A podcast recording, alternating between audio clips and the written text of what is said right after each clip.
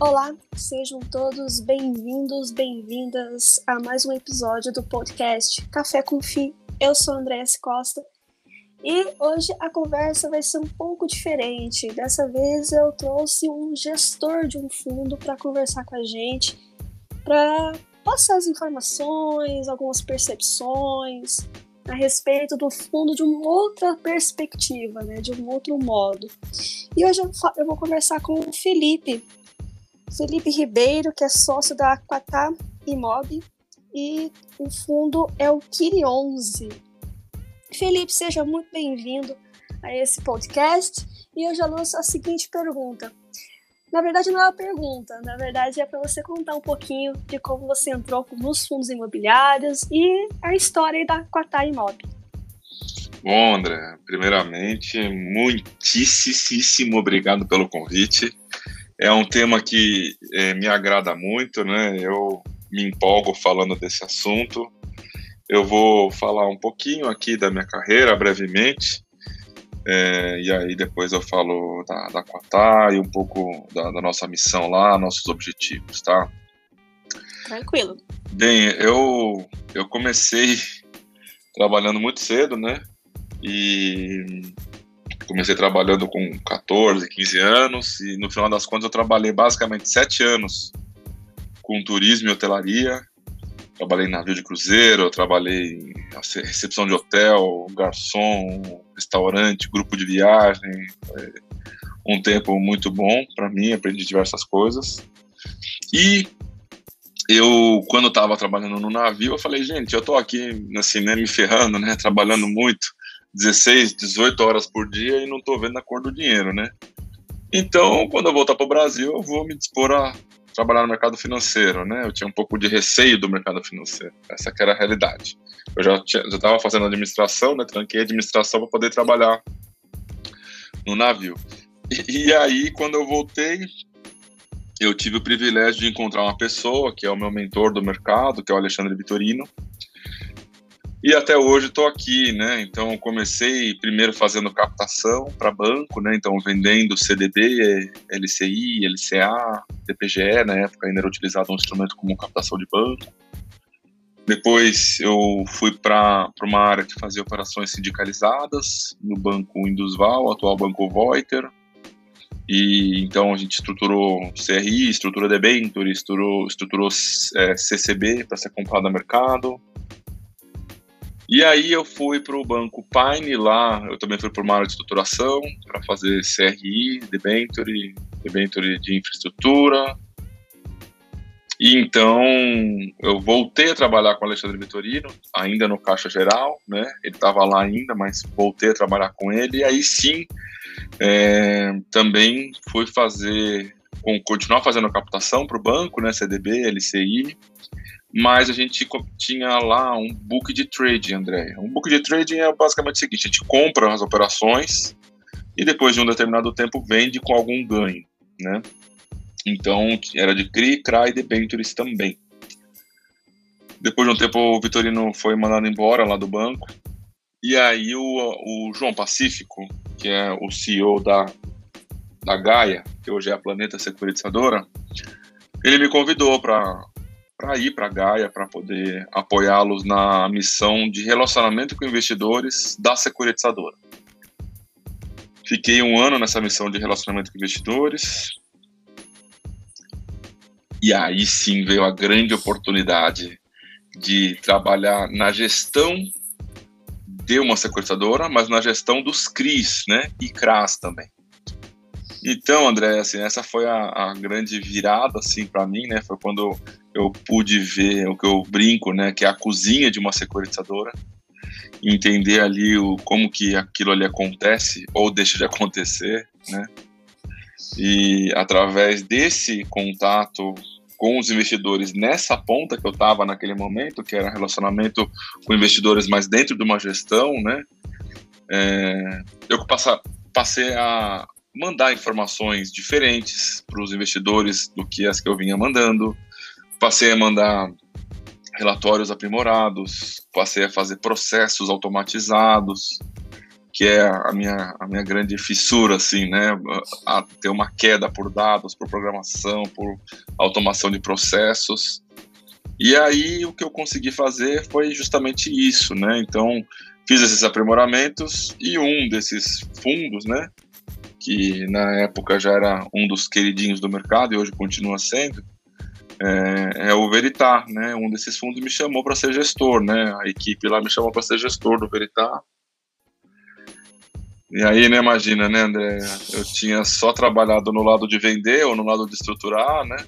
Ou no lado de falar com os investidores, e aí eu fui ser investidor, né? Então, eu, eu costumo brincar que eu sentei, dentro de securitização no Brasil, eu sentei em todas as cadeiras, né? E, e aí, então, fiquei ali um ano e meio, quase, quase dois anos no, no. E apareceu a oportunidade para ir para o Santander, né, para montar uma, junto com outras pessoas estruturar uma área de securitização dos ativos do Banco Santander. Parecia uma área muito promissora. No, no final, eu fiquei um ano e não fiz nenhuma operação lá, imagina, né? E, e aí a Flávia Palacios, que, vamos dizer assim, minha ídola, né? É, eu sempre tive como uma pessoa muito, muito distante, assim, de qualidade técnica de mim, né? Quando eu comecei lá atrás, ela já estava na Ambima como head da área de securitização logo depois que eu conheci ela, né? Então, ela me chamou para trabalhar com ela como head de estruturação lá da RB Securitizadora. E foi assim, como trabalhar com os gigantes, né? Como trabalhar com um ídolo, alguma coisa do tipo, né? E, mas aí o que aconteceu foi que esse ano, agora em maio, apareceu uma oportunidade para ser sócio de uma gestora, né, de uma consultoria imobiliária, na verdade, mas que é associada a uma gestora, e dar a minha, a minha cara, né, a minha cor, o jeito que eu entendo, o jeito que eu penso, o jeito que eu faço as coisas é, para o fundo, né? Então o fundo era na época o QIFF 11, né, que é o que era na época até sexta-feira passada o, o Quatá Imob, Fundo de Fundos. E já nesse processo de mudar o fundo para minha cara, o jeito que eu entendo as coisas, fizemos uma assembleia para mudar a política de investimento do fundo, para poder fazer as alterações que a gente achava adequado para ficar mais adequado para os cotistas. E tivemos aí aprovação de mais de 38% dos cotistas para poder fazer essa mudança e desde terça, famosa, hoje estamos gravando, né, aqui no dia 26, né, então famoso, famoso anteontem, é, a gente mudou o código do fundo para Kiri, né, e aí a gente já está já tá orientando também qual que é o apelido do fundo, que é o meu querido fundo, meu querido.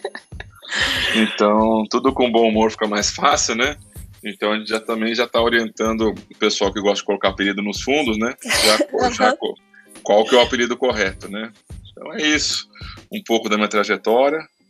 E aí, assim, né, o que a gente tem falado aqui está sendo um, um, casamento muito legal com a Aquatá, sabe, André? Porque a Aquatá, ela tem um 13 anos de idade, sempre trabalhou com FIDIX, sempre trabalhou com FDICs pulverizados, né, com créditos pulverizados, e, e com esse viés de informação também, desde sempre.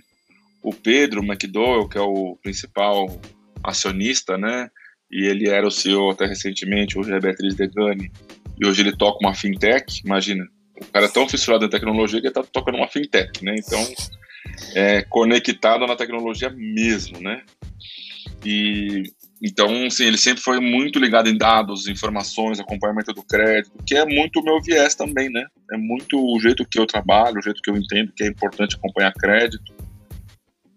Então, assim, eu estou muito satisfeito de ter vindo para cá, não só pela possibilidade de ser sócio, mas a, a, palavra que eu tenho dito, assim, é solo fértil, sabe, André?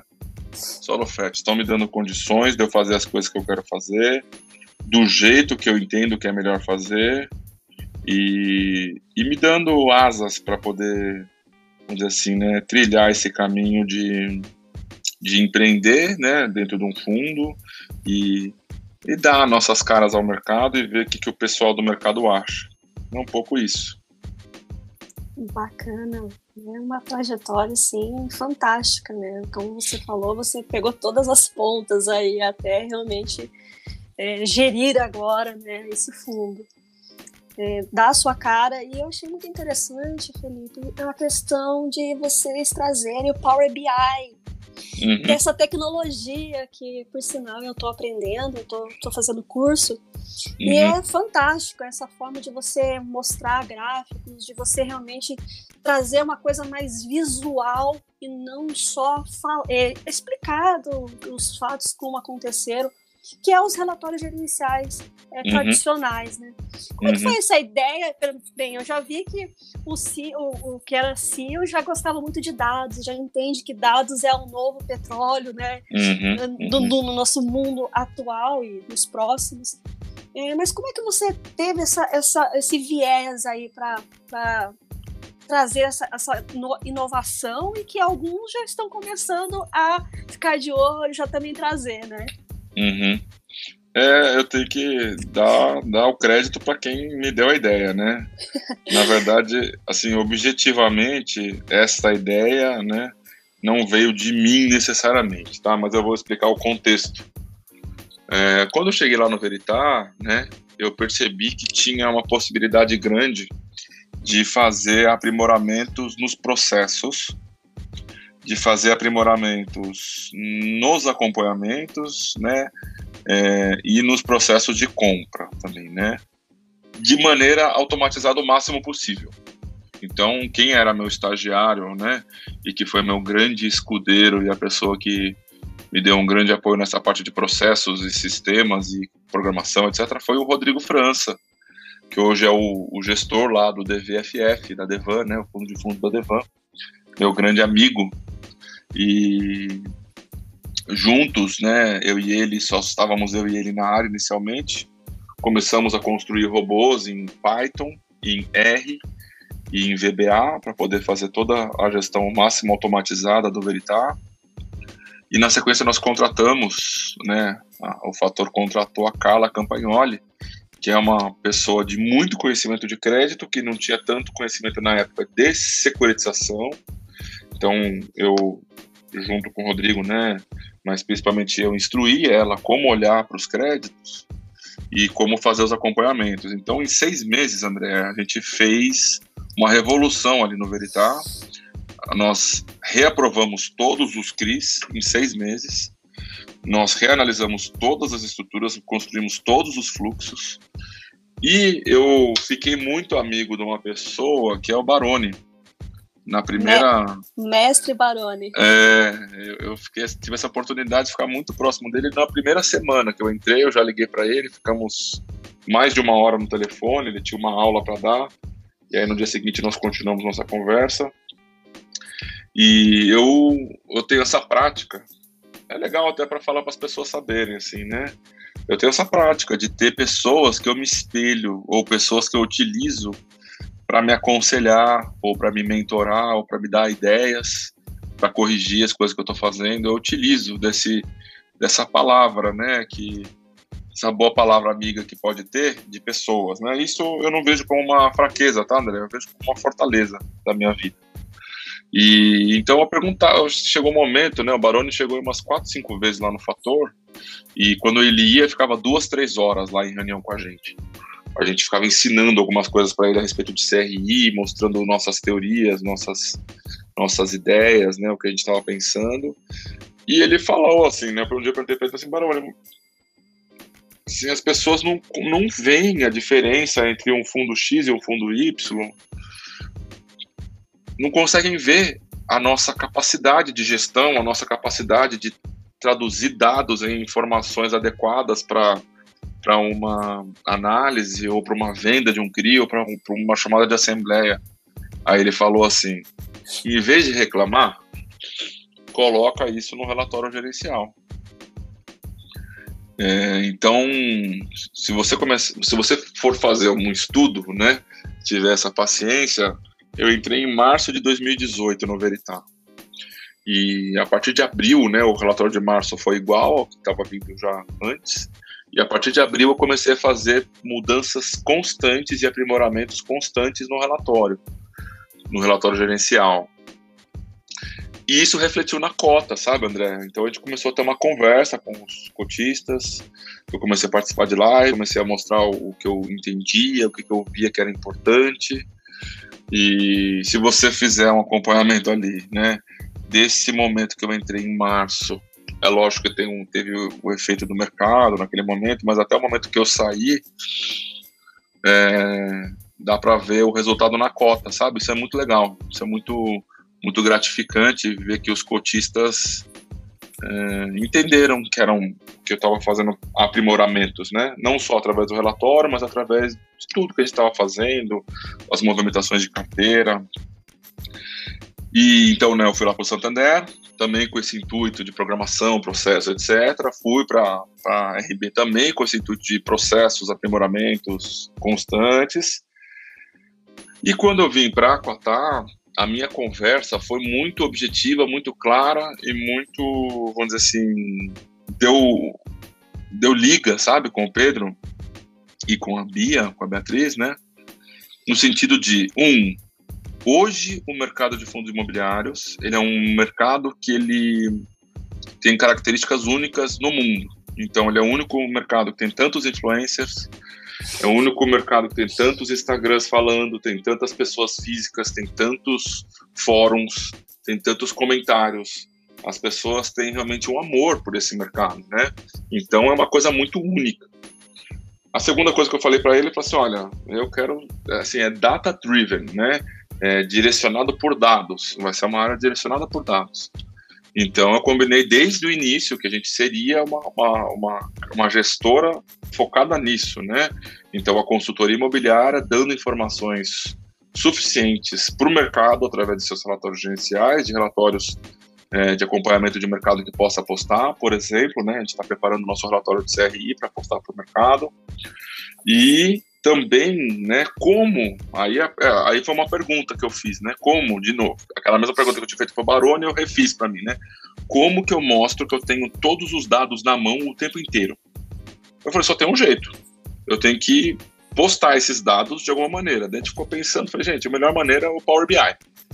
Vamos fazer um relatório em Power BI que mostre todos os detalhes e de diversos ângulos de tal maneira que as pessoas consigam é, ver o, o, nosso trabalho de acompanhamento dos fundos, de acompanhamento dos CRIs, traduzido em dados.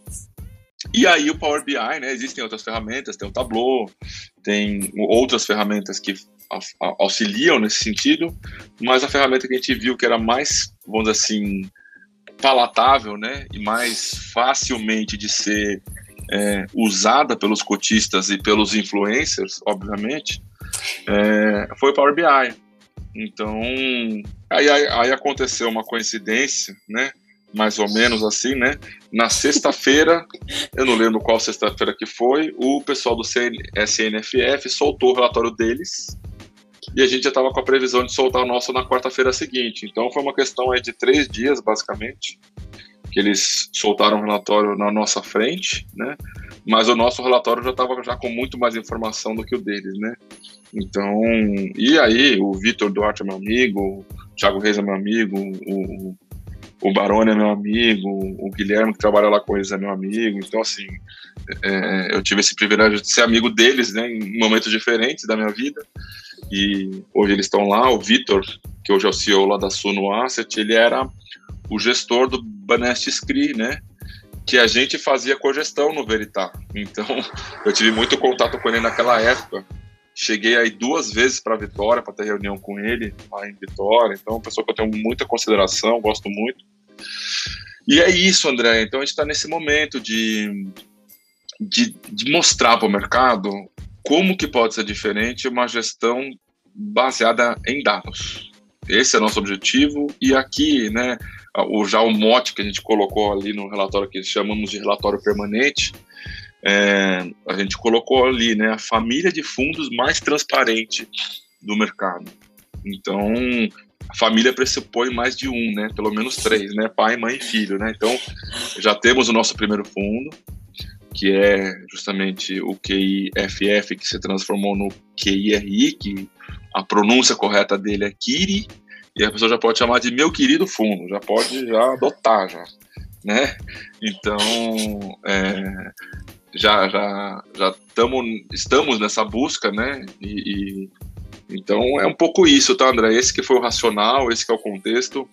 Eu de maneira nenhuma tenho como desmerecer, né? Tanto essas pessoas que eu falei até agora e também a minha equipe, né? Porque hoje quem que faz lá esse relatório é o Thales.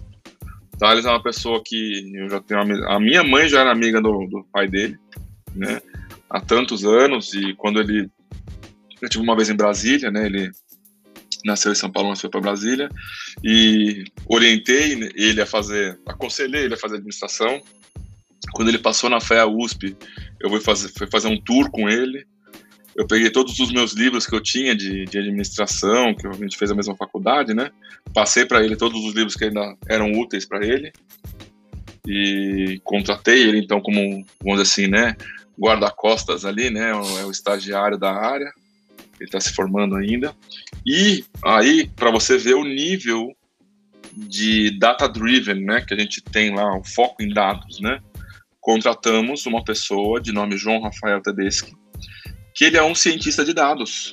Olha como é que é o nosso a nossa dedicação ao tema realmente, né? Então é um é cientista de dados e que já montou, sei lá, dezenas, centenas de robôs para poder levantar, acompanhar a base de dados de CRI e de fundos imobiliários, tanto as bases de informes trimestrais, informes mensais, relatórios gerenciais, dividendos, o anexo 32, o anexo 37 do CRIs e tantas outras informações, as cotações, enfim, assim, robôs diversos, né?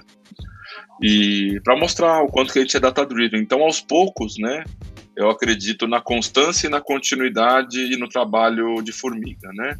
Então, aos poucos, a gente vai dando para o mercado o que nós estamos fazendo, como estamos fazendo. É um fundo que ainda é pequeno, né? Está com 15 milhões. É, mas aos poucos a, o resultado vai aparecendo e as pessoas vão entrando no fundo, né? Nós não estamos. Eu brinco assim, sabe, André? Eu não estou com pressa. Não estou com pressa. Eu estou querendo fazer a coisa constante e contínua e, e, e, estar aqui no mercado financeiro muito tempo. quero ficar a minha vida inteira é, tipo Moise, assim, sabe? Chegar lá na frente e continuar trabalhando, e continuar fazendo, e continuar que as pessoas continuem gostando do meu trabalho, ser uma pessoa de confiança no longo prazo, né? Então, estamos aqui. Eu e essa equipe que eu gosto tanto, que, que o João também, a minha mãe é amiga do, da mãe do João, do pai do João, a, a, irmã mais velha do João Rafael é orna com a minha idade, assim, né? Ele é um pouco mais novo que eu. A gente. O, o um dos. Do, vamos dizer assim, né? Dos anjos que indicaram com quem que ela deveria namorar a irmã dele fui eu também, que é um amigo meu também. Então, assim, a gente tá tudo em família aqui, assim, sabe? Então, é, é um grande privilégio ter essa equipe comigo e que está me ajudando a realizar esse, esse minha, essa minha visão, né, André? Essa minha visão de mercado, essa minha visão de que o, o longo prazo ele compensa, essa visão de que dados, como você falou, não só é um, será o novo petróleo, como já é o novo petróleo, né? Quem não viu ainda está é, perdendo tempo. E, e, e, traduzir isso, né, para as pessoas verem, né? Mas eu estou falando muito, André, eu te falei, eu me empolgo. Então, por enquanto é isso. Eu, eu adoro, eu adoro conversar com pessoas que se empolgam, porque o mercado financeiro realmente é algo viciante, né? No bom sentido, claro. e, quando, e quando junta tecnologia com o mercado financeiro, aí é o ápice, né? É o ápice total. É. E realmente é. é uma coisa fascinante. É, e essas pessoas que algumas eu conheço, já tive o prazer de conversar, o Baroni, o Vitor, e realmente são pessoas incríveis e, e também são visionários também nesse sentido, né? Como uhum. você falou. E realmente é uma, é uma nova perspectiva, e é uma perspectiva muito interessante, porque você traz visualmente, como eu tinha dito, você se baseia em dados, ou seja, é algo que está ali, né? É, é filtrado, bem direcionado, é, visualmente bem, bem mostrado. Claro que é, conforme as coisas vão acontecendo, é, vai sendo mais é, difundido e mais é, e melhor analisado. Mas eu acho uhum. fantástico tudo isso e realmente essa ideia né, sua e do pessoal da, da Quatá, eu, eu acho maravilhoso e é uma, não diria que já que é uma tendência, porque já está acontecendo, né? É. E e, e, você falou dessa mudança, né, de, de ser do, do, KIF, do, que, do QIFF pro Kiri, né? Ou, ou, agora eu vou apelidar ele de queridinho, tá? Já que você falou dos apelidos, né? Tem é. outros aí que a gente já faz um apelidinho carinhoso. É. Nós temos agora o queridinho. Mas por que essa mudança? Que, que, que, que, porque você. É, eles come, come, começou-se com um FOF, né? Ou seja, um fundo de fundo, pessoal. Uhum. E agora ele é um, um, fundo de papel. Por quê? Vamos lá, né? Assim, o, o, as pessoas me perguntaram também isso, né? Assim, mas como é que vai ser isso? Como é que a gente vai mudar, né? Uhum. É bem simples, né? Eu eu descobri algumas coisas que mudaram muito minha vida, sabe? Quando, e eu descobri algumas coisas muito cedo. Então eu vou, vou, vou fazer uma comparação aqui para você entender qual é o racional. Tá? Então, eu tive o privilégio, André, muito cedo de descobrir que eu era feio, sabe? Eu descobri muito cedo que eu era feio. Isso me fez muito bem. Por que, que isso me fez bem muito cedo? Porque eu, eu comecei a me, a, a, a, me focar em coisas que pudessem me ajudar, sabe? Então, eu descobri, descobrindo que eu era feio, eu comecei então a, a dançar, né? Comecei então a fazer origami, fazer poesia, né, para poder compensar, né. Então, é, e aí, né, para parece que eu não estou falando de mercado financeiro, mas eu tô. Por quê? É, é, essa a, essa possibilidade que eu tive muito cedo, né, de me descobrir é, em habilidades que eu tinha e que me beneficiaram hoje eu tenho uma esposa muito linda, né? Eu, isso reflete no mercado financeiro. Então não adianta, minha visão, tá? Minha visão e as leituras que eu fiz, tem diversos livros que, que vão nessa mesma linha, que é, também assim, endossam essa ideia do que eu estou falando, né? Chega a determinado momento da sua carreira ou de alguma coisa que você está fazendo que você iniciar né, um novo conhecimento, uma nova área de desenvolvimento pessoal, alguma coisa assim, o custo do tempo é muito alto. O que quer dizer isso, né? O momento que eu vou estar, tá, e vou ser objetivo aqui, né? Assim, me aprofundando na análise de um fundo logístico, tá? Vou dar um exemplo aqui. É, eu o gap de conhecimento que me falta vamos dizer assim, né? De metro quadrado, locação, o piso, é, o, o, o, quanto que aquele piso aguenta de peso, né? O, o, e tudo isso, comparativamente com o conhecimento que eu tenho em CRI e o quanto que eu fiz parte das modificações que a CVM fez, que a, a autorregulação foi feita na Ambima, que eu participei de diversas coisas. É, então, assim, o custo desse tempo é muito caro, certo? Então, a gente, eu tenho, óbvio, o conhecimento suficiente para fazer uma gestão de um fundo de fundos.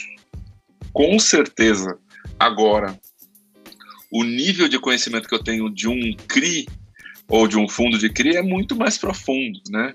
Então, é, é isso. É ser prático com a alocação de recursos, tanto tempo quanto dinheiro. É isso. Utilizar da melhor maneira. E, na verdade, assim, é bem, do, bem da verdade mesmo, o fundo de CRI sempre foi o objetivo da Quatá. É que naquele momento do ano passado, quando foi feito, o fundo, o, o momento era mais para fundo de fundos para poder comprar os fundos na baixa, né, que estava acontecendo desde março do, do, ano passado. Então foi encontrou-se essa janela e fez daquela maneira, mas a gente identificou que era melhor fazer esse foco na, na, na capacidade máxima do gestor, sabe? É nesse, nesse sentido, tá, André? E, e, e aí isso não quer dizer que a gente não vai também ter fundos na nossa carteira.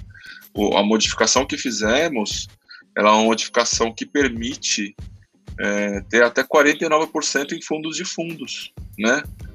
na nossa carteira. Então, assim, hoje o, o fundo está desenquadrado, vamos dizer assim, né, pela política, de maneira passiva, né, porque a gente fez a modificação.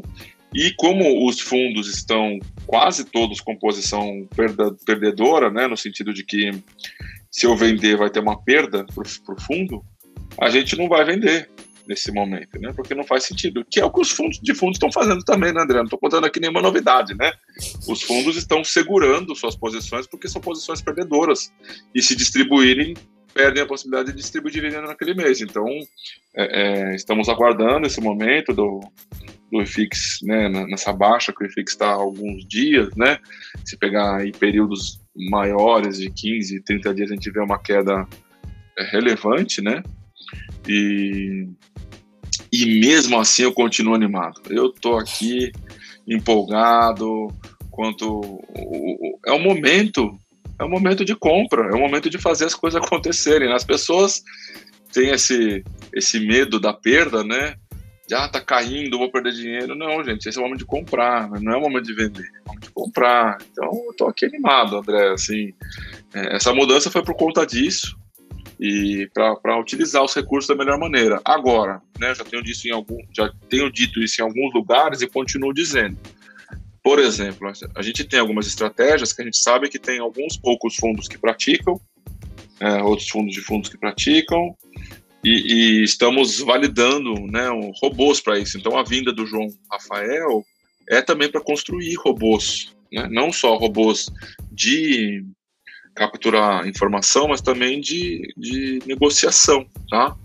Então, uma das estratégias que a gente estava chamando anteriormente de Double Dividend Yield, que é operar, tá? Datacom de fundos, e aí o exemplo que eu sempre dou é, compro no dia 30 o Veritar, vendo até o oitavo dia útil o Veritar e compro o Iridium.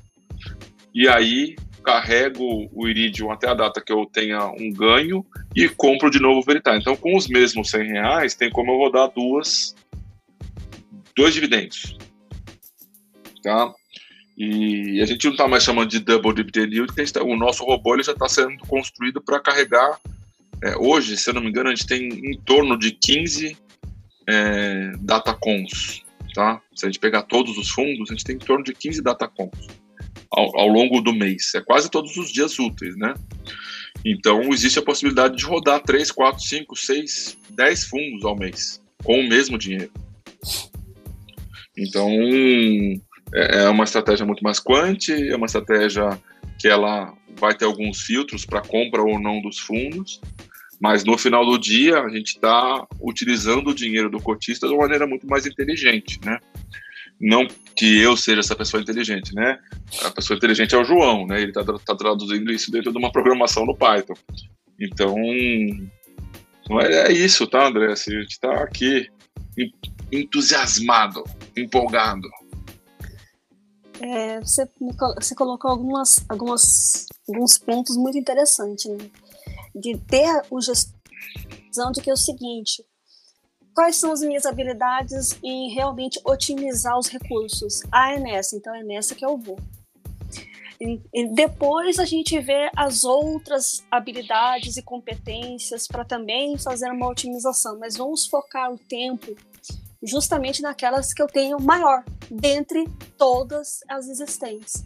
Então eu é achei bastante interessante essa sua visão e mais uma vez trazendo dados, né, os, os robôs, essa, essa gestão mais quântica, como você falou, que também vai ajudar a, a otimizar, né? Otimizar o tempo e o recurso, né? Ou seja, você pode movimentar várias vezes esse, esse mesmo valor ali e trazer mais, mais dividendos e, consequentemente, fazer o repasse aí para os cotistas.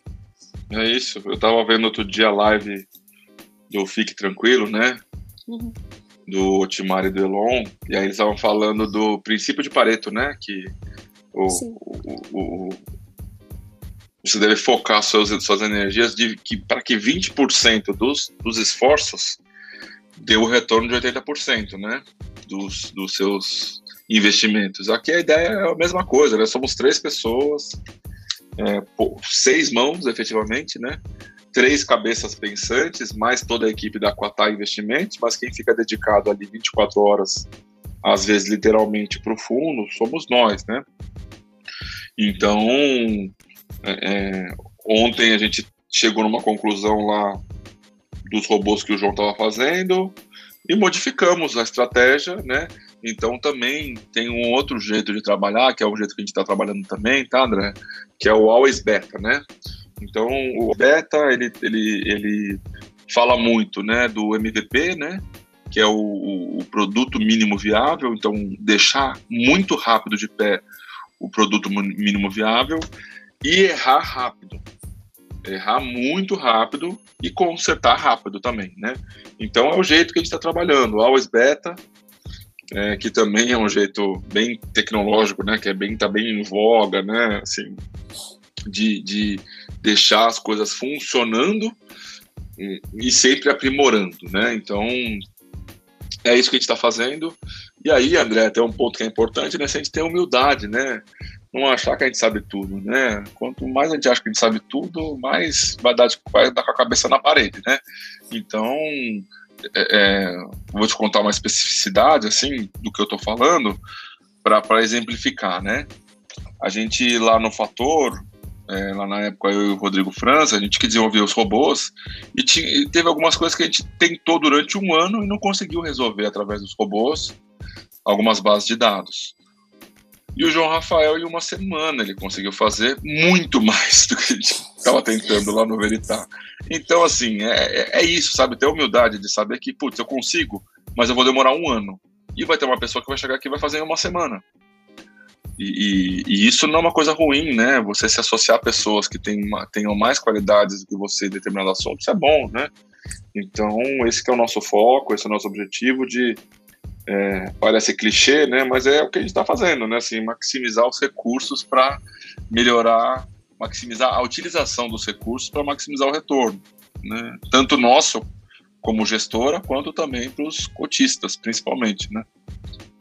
É, exatamente, é uma visão de startup, né? É isso. Com, com, com né, é, é, visão ágil, né? Ou seja, visão ágil, desenvolve um produto é, viável, é, acerta os ponteiros, vai errando, vai acertando, vai consertando de uma maneira que realmente as coisas sigam ágeis, né? Porque Isso o mundo aí. hoje é, é ágil.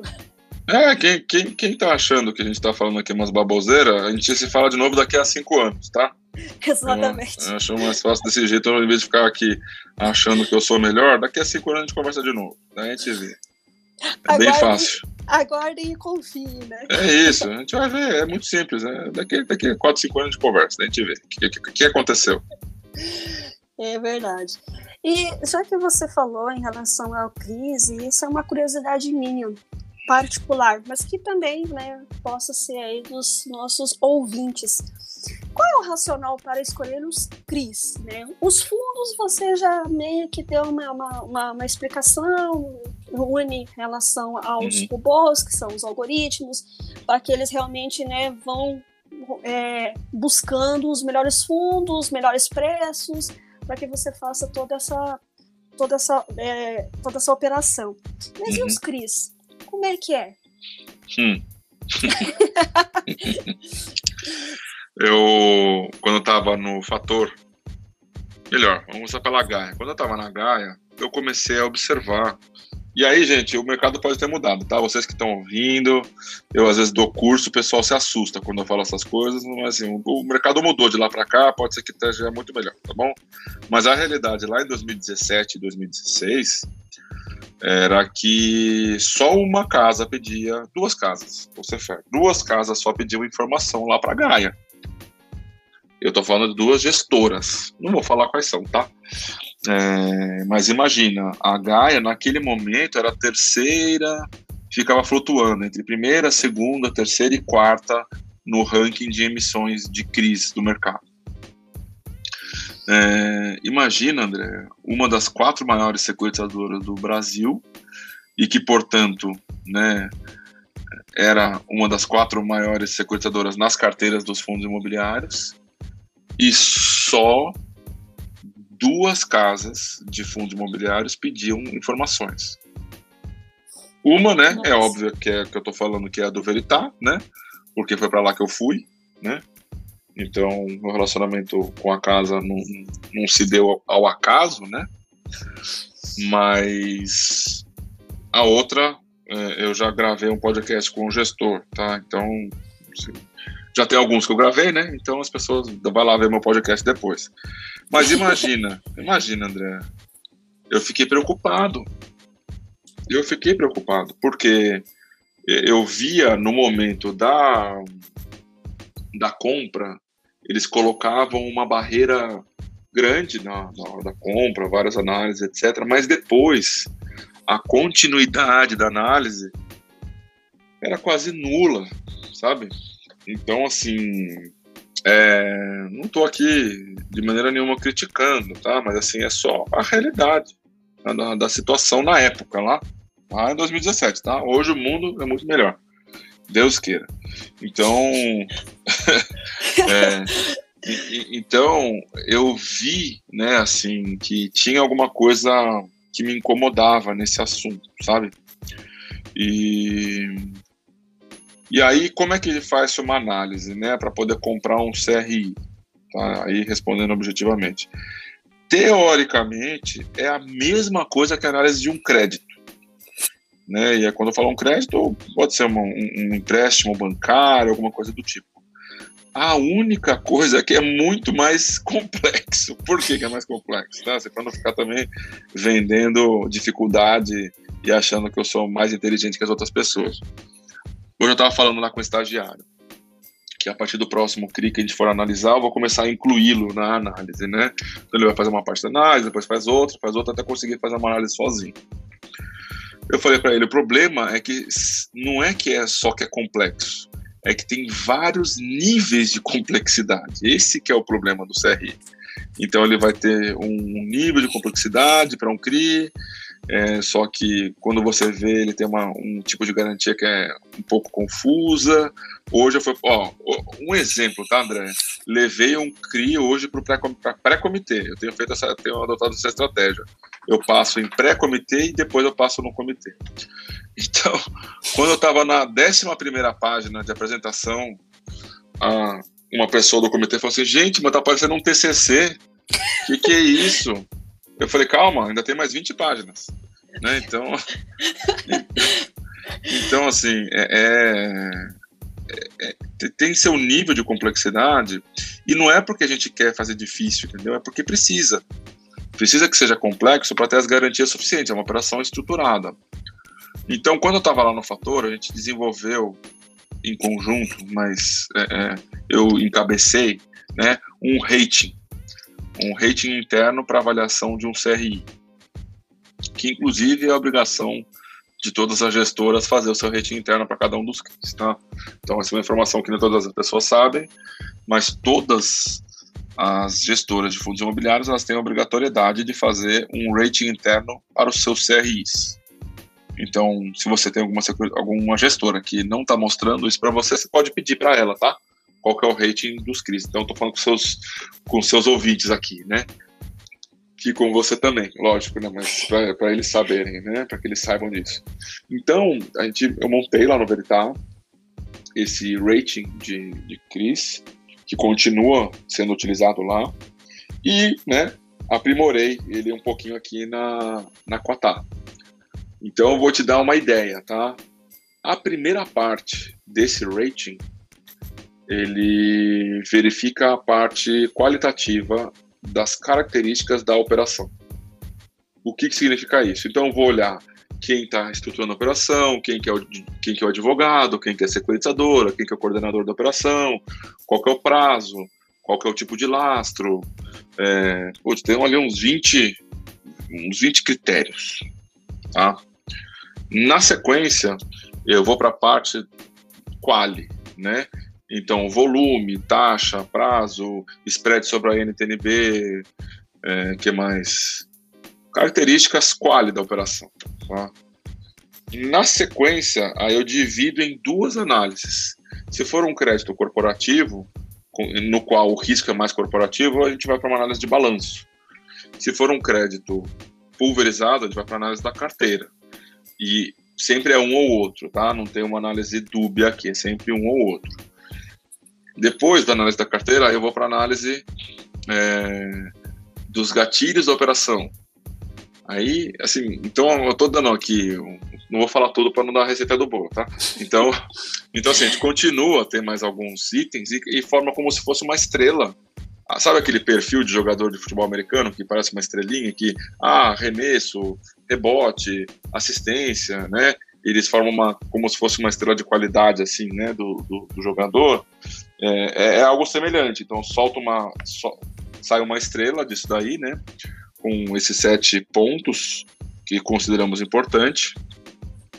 E aí, essa, essa análise, ela retorna, então, uma, uma letra, né? E essa letra ela tem um correspondente no tempo. O que quer dizer isso? Então, vamos dizer que seja um, uma operação que ela tenha três As. Essa operação que ela tem três As, ela tem que ser reanalisada em 12 meses. A operação que tem dois As, ela tem que ser reanalisada em 11 meses. E assim consecutivamente, até chegar na pior nota que se eu não me engano no rating que eu tinha feito lá na época era D, tá? Então, essa operação que ela tem o D, ela tem que ser analisada todos os meses, tem que ser reanalisada todos os meses. Por quê? É um crédito que está muito estressado, ou já estressou, né, entre aspas, já parou de pagar, ou é, é uma operação que está em vias de que isso aconteça. De tal maneira que eu tenho que acompanhar ela todos os meses no detalhe. Então é isso. Esse é o jeito que a gente faz. É óbvio, né? Que eu faço essa análise baseada e com o suporte de uma apresentação que é enviada para um comitê e este comitê é soberano na decisão. Tanto é, que eu dependo desta aprovação desse comitê para poder comprar qualquer papel, certo? Seja um fundo, seja um, um CRI. Então, é votação unânime. Eu não consigo, vamos dizer assim, influenciar uma pessoa é, para que ela vote a favor e não, sem ter falado com todo mundo, sabe? Não tem, não tem, não tem jogo combinado. Tem que, tem que ser uma coisa que convença todo o comitê. E, e, isso só acontece de forma natural, né? Não tem como combinar o jogo com 10 pessoas, né? Então, a importância, né? Também falo isso um tanto nos meus podcasts, a importância dos comitês a importância é, de, de, ter transparência disso para os cotistas, né? Então a gente está chegando nesse momento de começar a dar mais transparência disso, é, de dar mais informações objetivamente para todos, né? Porque quando você dá informação para os cotistas, está dando informação para o mercado inteiro no final do dia, né? E então é mais ou menos desse jeito, André. Nossa, ele é realmente, é por isso que é tão é, é extenso, né, quando vai fazer a apresentação. É quase um TCC mesmo, né? Porque imagina você Nem pegar todos os itens, né? Daí tica todos os itens. Aí passou nesse que é o quantitativo. Aí vamos para o qualitativo. Aí mais 20 itens lá. Estou supondo aqui só para exemplificar. 20 itens lá. Tem que ser todos muito bem analisados tem que ser muito bem fundamentado, como você falou, tem que passar por um comitê, ou seja, tem que ter aprovação unânime dos mesmos, ou seja, tem que impactar todos da mesma é. forma. É e e, e para compor a carteira realmente aí vocês verem o resultado é, final de tudo isso. Então, realmente, olha, é trabalhoso. é, isso é o jeito que a gente ser, faz, né? Deve ser gostoso, né? Também. É trabalhoso, ah. mas no final é, é, é, bom, né? Eu tenho, eu tenho esse benefício de amar o que eu faço. Eu sei que não é todo mundo que tem esse benefício, mas eu sei que eu tenho. Então já, já é uma coisa boa porque eu sei que eu tenho ele, né? Então é, eu faço ali tudo que eu consigo fazer no máximo de esmero, assim. Às vezes eu até penso, putz, será que eu precisava fazer esse gráfico com toda essa boniteza aqui, com todas essas cores, todos esses? Não, eu, eu, também não vou conseguir fazer diferente, então nem adianta eu começar a achar ruim comigo mesmo, né? Então, vamos em frente, é isso aí. Só, só faz. É, vai. É o jeito que você sabe fazer, então faz do jeito que você sabe fazer, que é o jeito caprichado, vamos dizer assim, né? Não fica querendo economizar slide de, de PowerPoint. Vai, segue em frente. Exatamente. É, tinha, eram essas as perguntas que eu tinha preparado. Eu acho que deu uma visão ampla, não só da sua carreira como um profissional, um profissional aí de, de muita categoria, mas também aí do fundo e toda essa sua toda essa sua bagagem e conhecimento aí de tecnologia e realmente do mercado que trouxe essa nova perspectiva, essa nova visão que, eu, como eu falei, eu não chamo de tendência porque já está sendo utilizado e vislumbrado e, e visualizado por outros e logo isso realmente vai se expandir essa nova, esse novo formato, né, essa coisa interativa em relação aos relatórios e também a transparência, né, que é muito importante para não só para os investidores, mas eu acho que para o mercado como um todo e quem sabe é, transpasse aí os fundos imobiliários nesse quesito. Ah, Felipe, foi uma aula. Nossa, muitíssimo obrigado mesmo. Bate-papo, é real. Se deixar, nós vamos ficar aqui umas três, quatro é. horas conversando. é isso. Porque é isso é muito aí. bom, é muito bom quando junta essa informação, conhecimento, bagagem e tecnologia e fundos imobiliários. Acho que é, é uma união assim perfeita. É, Obrigada mais gosto. uma vez. Obrigada mais uma vez por ter aceito meu convite, por essa aula que você deu, essa visão que você trouxe aí para os ouvintes. Queria, gostaria que você deixasse uma mensagem final às suas redes sociais, para o pessoal conhecer. Fale o que, o que vem ao seu coração. Tá bom, tá bom. André, então eu que agradeço tá, a possibilidade de falar aqui mais uma vez desse tema que me encanta tanto, que eu é, me empolgo tanto também, né? às vezes a pessoa fala assim: olha, eu queria falar com você 15 minutos. Eu falo assim, não sei se vai ser possível, não por causa de você, mas por causa de mim. Mas vamos lá, né? E aí, assim, eu tenho sido um, um militante nesse sentido, assim, das pessoas não se iludirem, né, pelo dividend yield, das pessoas não se se deixarem olhar para um número que ele tem tantas facetas, ele significa muitas coisas, né? E que ele é um número que é importante olhar, mas ele não pode ser um número só aquele número que você vai olhar, né? O dividend yield daquele fundo. E o, o, o que eu tenho passado, assim, né, para as pessoas é, fazerem, né, como lição de casa, assim, né, se fosse possível passar uma lição de casa para as pessoas, seria nesse sentido, gente tem o podcast da André, tem o podcast de não sei quem, tem o podcast de não sei quem, tem o meu podcast, tem os vídeos do YouTube que você pode colocar só o, o coloca o fone, vai fazer alguma coisa, vai lavar uma louça, putz, tá, é, tá num momento mais tranquilo, que não tá fazendo alguma coisa, então vai, vai ouvir, vai estudar, vai, vai se aprofundar, não muito, não precisa se aprofundar muito, né? É, é um, um, dos posts que eu fiz que deu polêmica, não, nem era esse objetivo, mas eu falei assim, eu fiz um, um, um, como comprar um fundo, né? E aí um dos pontos era, você viu live desse gestor, né? Gente, hoje quase todos os gestores fazem live, quase todos. É, então, assim, se quase todos fazem, compra um fundo que o cara faz live, pelo menos, que ele gasta o tempo dele, né? Que não, vou não tô, não tô reclamando, tá, André? Mas são 8, são 8 e 20 da noite, né? Eu poderia estar com a minha esposa, porque o dia inteiro trabalhando, poderia estar com meu filho, que tem um mês, poderia estar com ele, né? Mas estamos aqui dedicando tempo a esse mercado que a gente gosta tanto, que a gente se dedica e que eu entendo que é necessário dedicar para poder educar os investidores, né? São mais de um milhão de investidores que estão carentes de informação de qualidade, carentes de pessoas sérias, né, como o trabalho que vocês fazem no Instagram, né, André? E, e, então, assim, existe essa carência e tem tantas informações de alta qualidade que a pessoa não precisa ficar só no dividend yield, né? Ela não precisa ficar ali só focada naquilo ali. Ela pode aprimorar, ela pode se, se expandir. E no limite, se não tem tempo, contrata alguém, né? Contrata alguém para fazer esse trabalho para você. Eu eu tô lá no Instagram como Felipe.fiz. Eu tenho observado que, às vezes, um post de um meme ou de alguma coisa engraçada retorna mais do que os posts de carrossel. Eu fazer post com 10 carrossel e, e fluxo e detalhe e pergunta, dá 50 likes. Aí você faz um vídeo falando a mesma coisa, só que de uma maneira muito mais, vamos dizer assim, é, rasa, né? Mil likes e, e 500 compartilhações, 500 compartilhamentos e salvamentos, assim, a coisa é impressionante, né? Essa coisa de fazer uma coisa para mais pessoas, né? Então, é isso, tem o meu podcast também, que está lá no Spotify, no Apple, Apple Podcast, Google Podcast e no Deezer, que é o Bate-Papo com Felipe Ribeiro. E agora estou aqui também nesse podcast da Andréa, né, que é Café com Fi, certo?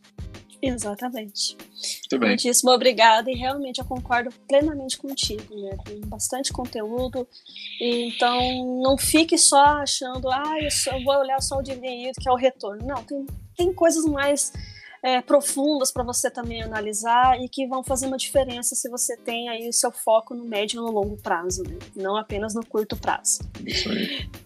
É, mais uma vez, obrigada. Se você é, chegou nesse podcast por algum streaming, através de algum streaming ou através de alguma indicação, eu sou a Andréa Costa. O Instagram é arroba, Costa. Também tem meu canal no YouTube, andreas.costa.